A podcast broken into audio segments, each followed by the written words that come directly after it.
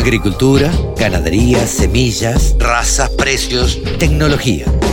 Toda la información en la radiodelcampo.com. Diego Cifarelli, presidente de FAIM, la Federación de la Industria Molinera. ¿Cómo estás, Diego? Gracias por atender a la Radio del Campo.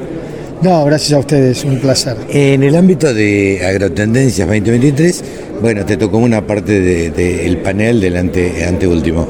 Y, y ahí yo, personalmente, me enteré que la industria molinera es la industria más antigua del país. Desarrollanos un poquito, contanos. Bueno, sí, mm, la verdad que para mí es un orgullo, no lo suelo contar porque a veces uno peca de fanatismo, pero sí, eh, la primera industria nacional es la molinería. Eh, más allá del descubrimiento de ser la primera industria nacional, también eh, hay personas jurídicas hoy establecidas que desarrollan su actividad comercial que son de antes de la Constitución Nacional y que son molinos harineros. Ah, mira. Con lo cual, no digamos, Primera Industria Nacional hace como 200 y pico de años, pero molino harinero que exista y que esté comercializando bajo la misma nominación que cuando nació, por ejemplo, es el caso de Molino Cabo y de Rojas. Claro. Vos te quejaste un poquito que los periodistas últimamente, eh, no sé si les pegamos mucho o no, los tratamos bien, pero no, no, ¿cómo está la industria molinera? No, no, cero, no, no, no, por ahí se, me malinterpretó y pido disculpas. Lo que digo es que por ahí el, las, noticias, o los títulos no son lo que uno quisiera con el amor que tiene este sector y, y por ahí, viste, están más ligadas a otras situaciones eh, o, a, noticias tristes o a noticias que son para mala sangre. Y uno quiere también llevar un poco de realidad, que es una industria que genera 23.000 puestos de trabajo directos, que es federal, que hay ciento, casi cuántos? 23.000 trabajadores directos. Claro, pero ¿cuántos molinos nucleares? 149, molinos harineros, o sea, es mucho más allá que un título, pero eso, pero no, era más que nada un enojo conmigo mismo, que probablemente sea una falencia de nuestro sector, no llevar buenas noticias a la sociedad con todo el empleo que damos y con la significancia que tiene lo que, lo que fabricamos, que es harina. harina. si hay algo más sensible a nivel mundial en alimentos, no existe. El pan. Es harina, es fideos, es ñoquis, es el raviol, es nada, es un... Hasta las hostias. Claro, bueno, las hostias, que de hecho le, entregamos harina eh, al arzobispado para, para que hagan las hostias, le hemos mandado harina al Santo Padre, bueno, este... Y es una industria absolutamente sensible. Sí, sensible, antiquísima, parte del ADN argentino, junto con la leche, con la carne, eh, nos sentimos eh, muy argentinos, nos sentimos sinceramente que... Bueno, ¿y cómo, cómo está la industria?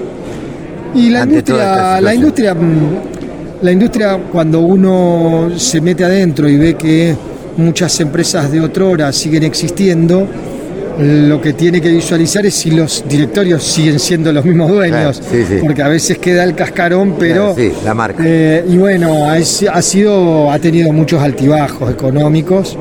Eh, no por fabricar harina tenemos la, la vacatada, ni mucho menos.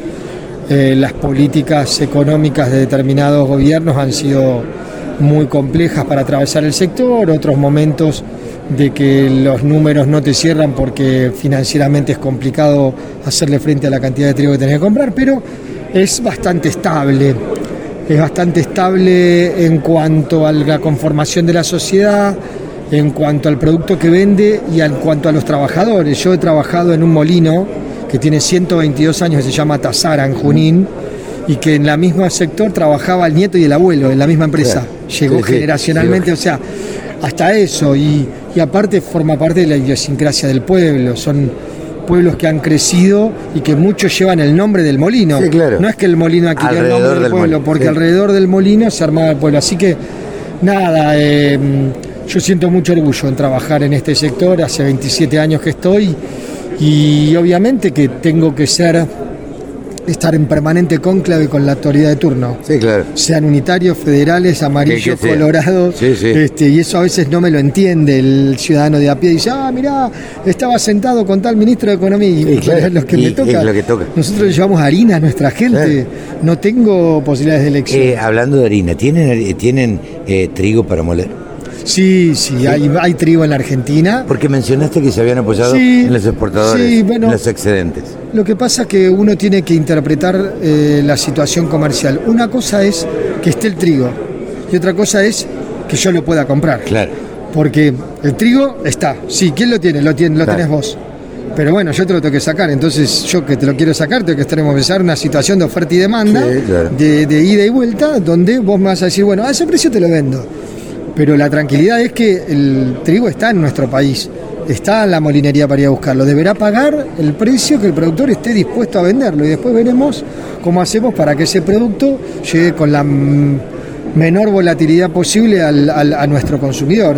Que cuando hoy vos vas a un supermercado y cuando ves lo que vale un paquete de harina de kilo y lo que te genera eh, un paquete de harina de kilo al lado de los demás productos no vale nada. Un alfajor vale 100 pesos y un paquete de harina de kilo vale 180 Sí, claro. y salen cuatro pizzas, dos kilos de gnocchi, claro. dos kilos de fideos, ¿me entendés? Entonces, bueno, pero este, hay que pelearlo, pero mm, la tranquilidad es que no es, en la Argentina no hay trigo. En la Argentina está el trigo necesario para la molinería, hay que ir a buscarlo. Por último, Diego, eh, ¿cómo se están manejando ustedes? Un poco lo dijiste, pero contánoslo eh, con el trigo HB4.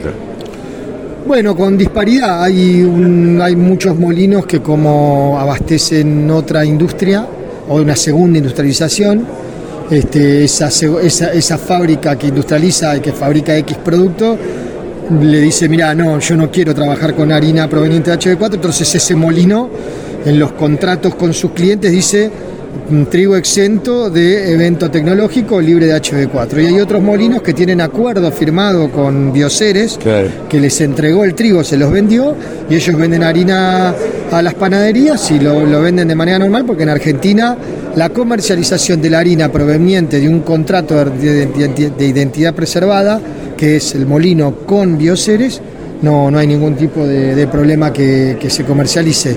Y en Brasil lo mismo, obviamente que tenemos nuestros reparos porque la molinería no tiene futuro si no logra exportarse con, con la cantidad que lo tiene que hacer.